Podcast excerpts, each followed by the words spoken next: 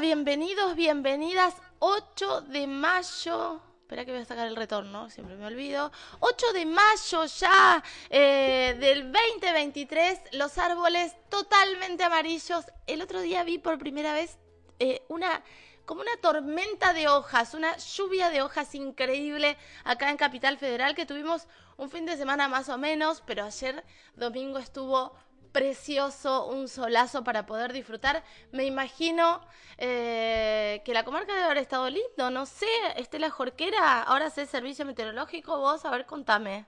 Por supuesto, buen día para todos. Bueno, sí, buen día, hay que ponerle onda siempre. Acá el cielo amaneció nubladito eh, en la comarca Viedma Patagones, muchos árboles amarillos también y otros ya desnuditos, ¿eh? ya se le cayeron todas las hojas. Así es que bueno, pleno otoño, pero agradable. No está tan mala la temperatura, tan frío. Yo tuve que salir muy temprano y me abrigué y me pareció que era demasiado para una campera gruesa. Pero bueno, me parece que ya tenemos que sacar la campera y, qué va a ser. Sí, sí. Es, así. Sobre todo que a la noche refresca un montón. Estelita, eh, días, días muy intensos en la comarca si hablamos de noticias judiciales, ¿no?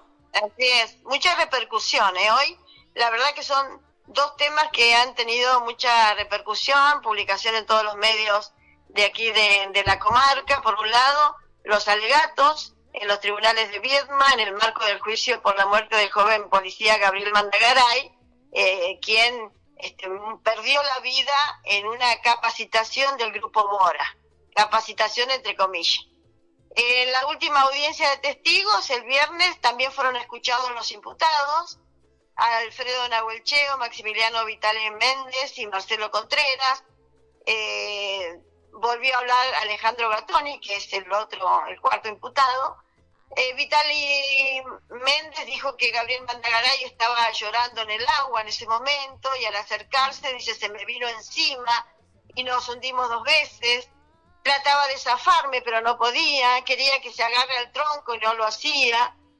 Ay, bueno, pidieron disculpas a, a la familia. Pedazo de ¿Cómo será Pedir disculpas, ¿no? A la familia. Que mataron al hijo. No, no, no. Sí, claro, difícil, muy difícil. Eh, bueno, Alejandro Gatoni volvió a hablar, que fue el primero que pidió hablar al comienzo de, de la audiencia. Este, eh, mantuvo su estrategia de defensa, diferenciándose de los instructores que hicieron ingresar al agua a Mandagaray, junto a otros dos con, este, cursantes, eh, a pesar de no saber nadar y soportando el peso de la ropa, de las armas y de un tronco que tuvo que cargar. Pero de todas maneras, lo que se supo que Gatoni estaba en el lugar. O sea, si bien no estaba, dijo que no estaba preparado ni programado el ingreso al agua, él estaba en ese sector. La verdad que mucho que mucho no se entiende, bueno, cada uno dio su, su digamos, su experiencia, relató ante los jueces, el instructor la de Huelcheo, de quien la mamá de Mandagaray había dicho que él tenía una cosa previa, un maltrato previo con, con su hijo, este dijo que, que no es así, negó que haya tenido esa esa actitud con Mandagaray, que en realidad estas situaciones extremas eran para que cada uno sacara lo más fuerte que tenía de sí. Una cosa también este, que, que no se puede no se puede entender mucho, es decir, un maltrato para que cada uno sacara la mejor de las fuerzas que tiene en su interior. Bueno, de todas maneras, por supuesto que los jueces los escucharon, y en este momento los jueces están escuchando los alegatos, no solo de quienes defienden a cada uno de los imputados, sino también del fiscal y de la querella, el abogado que representa a la familia de Mandagaray. Así es que habrá que ver qué es lo que pasa. Hoy, sin duda, será una extensa jornada, porque imagínate, los alegatos son siempre muy extensos y cuando hay tanta defensa y tanta representación, mucho más. Si bien los jueces establecen un término, este, igual a veces hay como, como una espera, pero por más espera que haya, ponerle 40 minutos cada uno. cada uno de las defensas es muchísimo. Y bueno, y aparte hay que, hay que defender y que es fundamental. Entonces, eh, cada uno va a requerir un este, momento de, varios minutos para poder hacerlo. Y el otro, bueno, mañana estaremos con cuál fue el resultado, qué, qué dijo cada uno y sobre todas las cosas, después este el veredicto del tribunal, ¿no? ¿Cuánto tiempo, eh, eh, en qué momento lo dice el juez? ¿Lo dice en ese momento?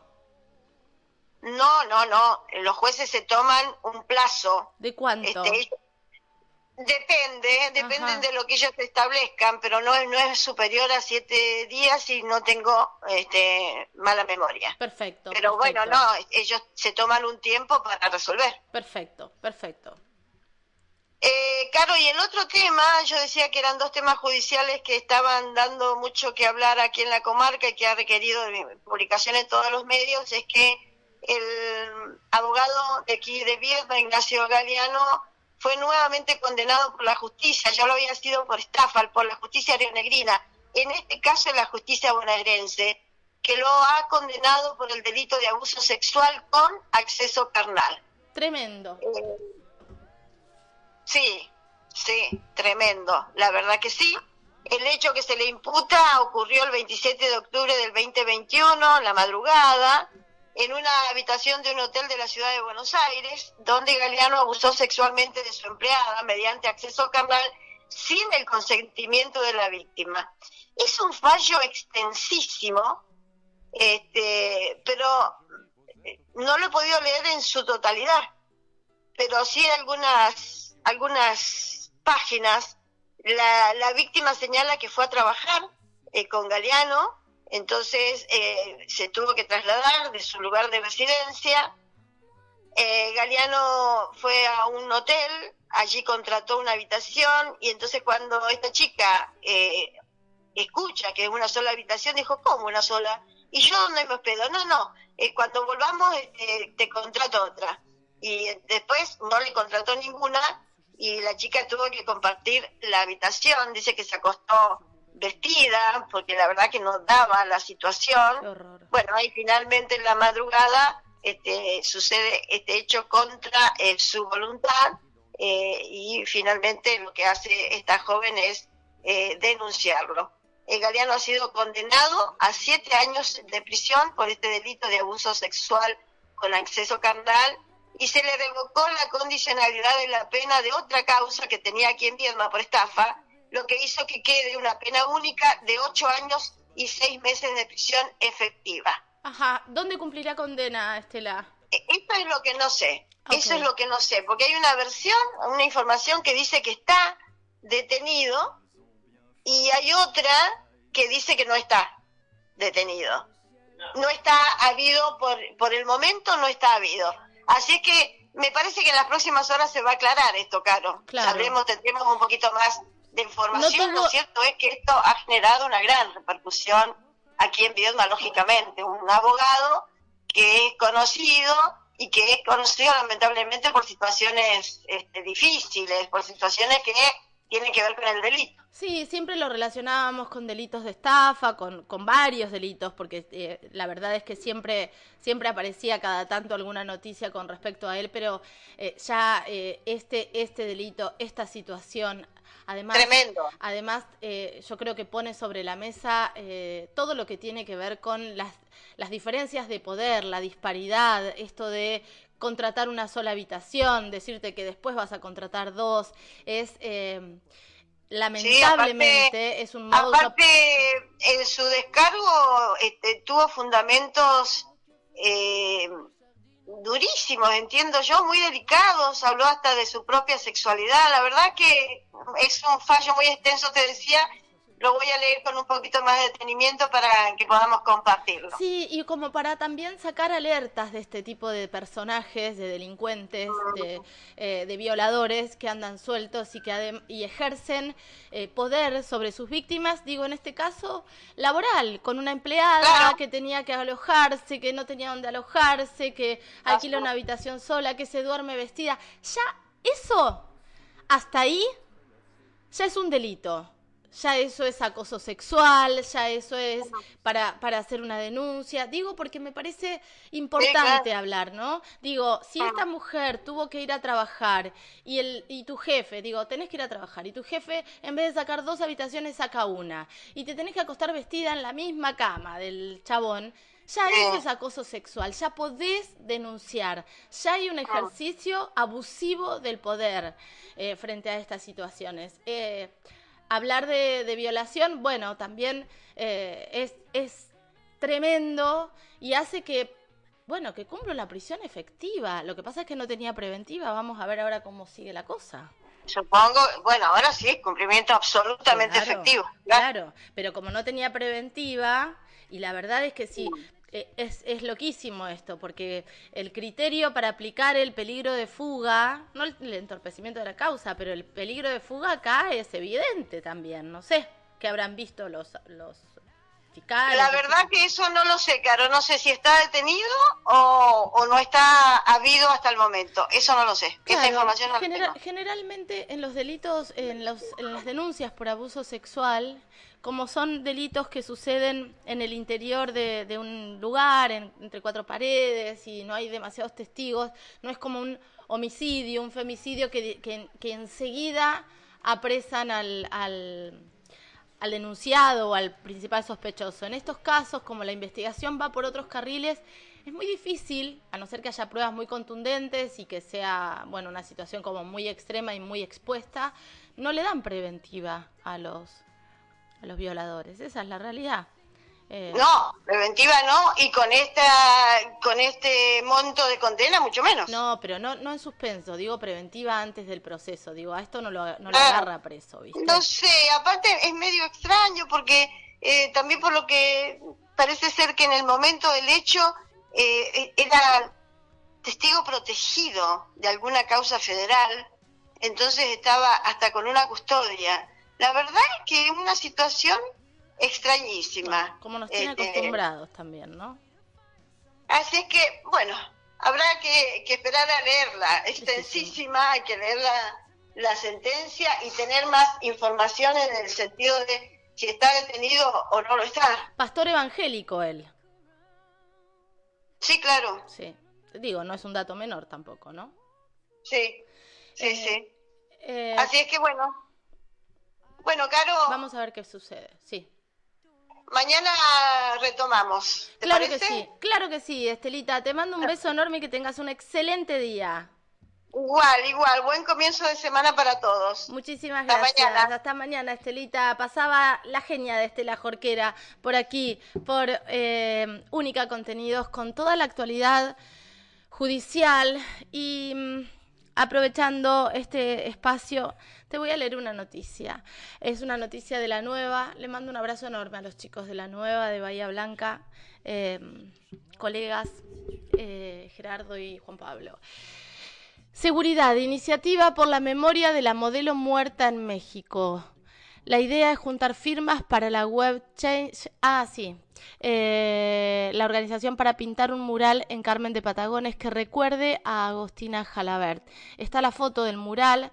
Recordemos que en Playa del Carmen se realizó un, mural. Esta, esta iniciativa fue impulsada por una organización feminista de allá, de Punta, de mm, Playa del Carmen, que estuvo acompañando también a la familia el papá, la hermana, su tío fueron eh, a ese día al, al mural, además de que Candela, su hermana, prestó declaración frente a la nueva fiscal especialista en género, lo que indicó claramente un mal ejercicio de, de sus deberes de funcionario público de los Em, empleados judiciales y funcionarios judiciales previos, pero ahora este mural va a estar en Carmen de Patagones por medio del sitio web. Un grupo de mujeres promueve la realización de un mural en recuerdo de Agostina Jalabert, la modelo de Carmen de Patagones, a quien en febrero hallaron muerta en Cancún, en Playa del Carmen. La convocatoria consiste en una petición para reunir firmas con la finalidad de pintar la imagen de la joven en el puente de ingreso al Cerro de la Caballada en aquella ciudad. El retrato de la Maragata de 31 años incluirá además la frase Si tocan a una, respondemos todas. Verdad y justicia por Agostina Jalabert. Las impulsoras de la propuesta, bajo el lema Autoconvocadas por la Verdad y Justicia por Agostina Jalabert, enviaron una nota al Consejo Deliberante de Patagones para poder disponer del lugar elegido. Ponemos en su conocimiento, en referencia al presidente del Cuerpo eh, Deliberativo, que somos un grupo de mujeres de la comarca que nos hemos sentido movilizadas por lo ocurrido y ante ello trabajamos de forma conjunta a los fines de reclamar verdad y justicia por Agostina realizando distintas acciones para mantener su memoria viva en cada habitante de nuestro lugar, explica el escrito difundido. Para ello requerimos su más atenta colaboración, autorizándonos a la realización de un mural en la pared que se encuentra en el ingreso del Cerro Catedral. Buscan una pared visible y recordemos que en la ciudad de Viedma y también en la ciudad de Patagones hay varios murales eh, recordando Estoy pensando en Patagones y hay murales recordando a las mujeres eh, muertas en manos de hombres, de femicidas. Sí, en, la ciudad de Viedma, eh, el mural de Silvia Vázquez Colque, el, mural de Karen Álvarez. Eh, qué importante tener estos espacios y qué importante que esta frase que si tocan a una, respondemos todas, suceda siempre y a partir de ahora mucho más que nunca. Eh, yo escribía en aquella crónica que hice para Periodismo Patagónico, para en estos días, que un pueblo entero se despertó frente al femicidio de Agostina Jalabert. Un pueblo entero que jamás, digo, no todo, perdón, no es el pueblo entero, es una gran parte del pueblo, que jamás había ido a una marcha, que miraba de reojo las marchas, que miraba el feminismo como algo muy chiquito y muy, muy excluyente, que nos miraba como locas que salíamos a marchar. Eh, como a veces este tipo de situaciones trágicas, impensadas, eh, nos demuestran que estas cifras de que nos matan cada 15 horas, cada 35 horas, nos tocan a todas. Puede ser nuestra hija, nuestra hermana, y detesto decir esta frase, porque me parece que cuando la empatía se queda chiquitita en el círculo más pequeño de tu familia, no sos empático. Eh, por eso no me gusta nada esa frase de puede ser tu hija, puede ser tu hermana. Eh, debería conmovernos, movilizarnos, sacarnos a la calle cualquier mujer asesinada. Es así. Y ojalá que a partir de ahora Carmen de Patagones sea un pueblo con perspectiva de género. Porque cuando decimos perspectiva de género parecería que no nos corresponde a todos. Pero es tu hija que puede ir a la escuela y un docente puede tocarla. Puede ser tu madre que va en la calle y la agarran. Pero ¿sabes qué? El 85% de los femicidios y de los abusos sexuales ocurren en el ámbito familiar.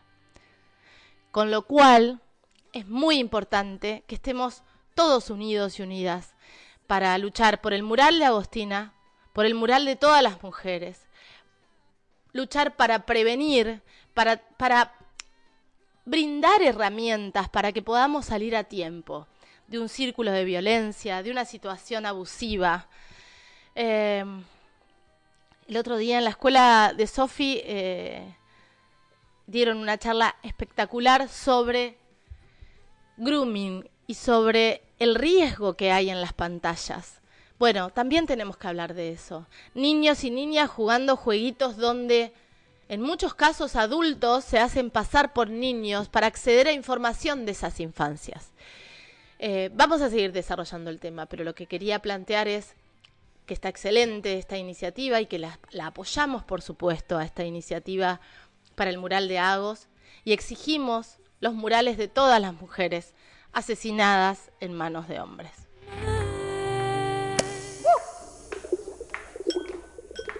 When you walk in the